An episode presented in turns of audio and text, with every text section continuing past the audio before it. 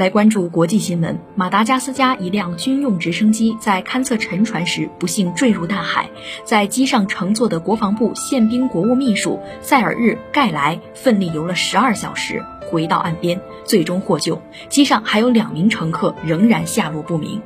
马达加斯加国防部当地时间十二月二十一号表示，盖莱乘坐的军机二十号晚上七时在该国东北部费努阿里武附近海域坠毁。他本人于二十一号上午获救，救援人员在海床上发现了直升机残骸。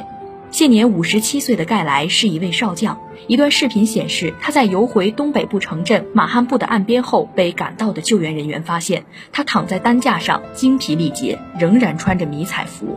盖莱告诉救援人员，他坠机后又冷又累，但没有受伤。他将直升机的一个座椅作为漂浮装置，从事发日晚上七时三十分开始奋力游泳，一直到第二天早上七时三十分，从而活了下来。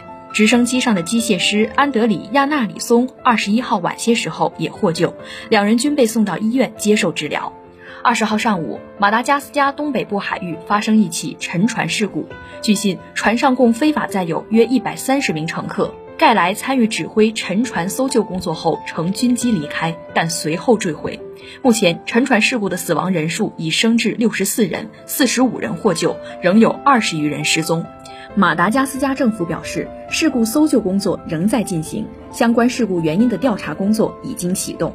安全专家分析，这艘船受潮汐力影响被推到礁石上，在遭遇技术问题后沉没。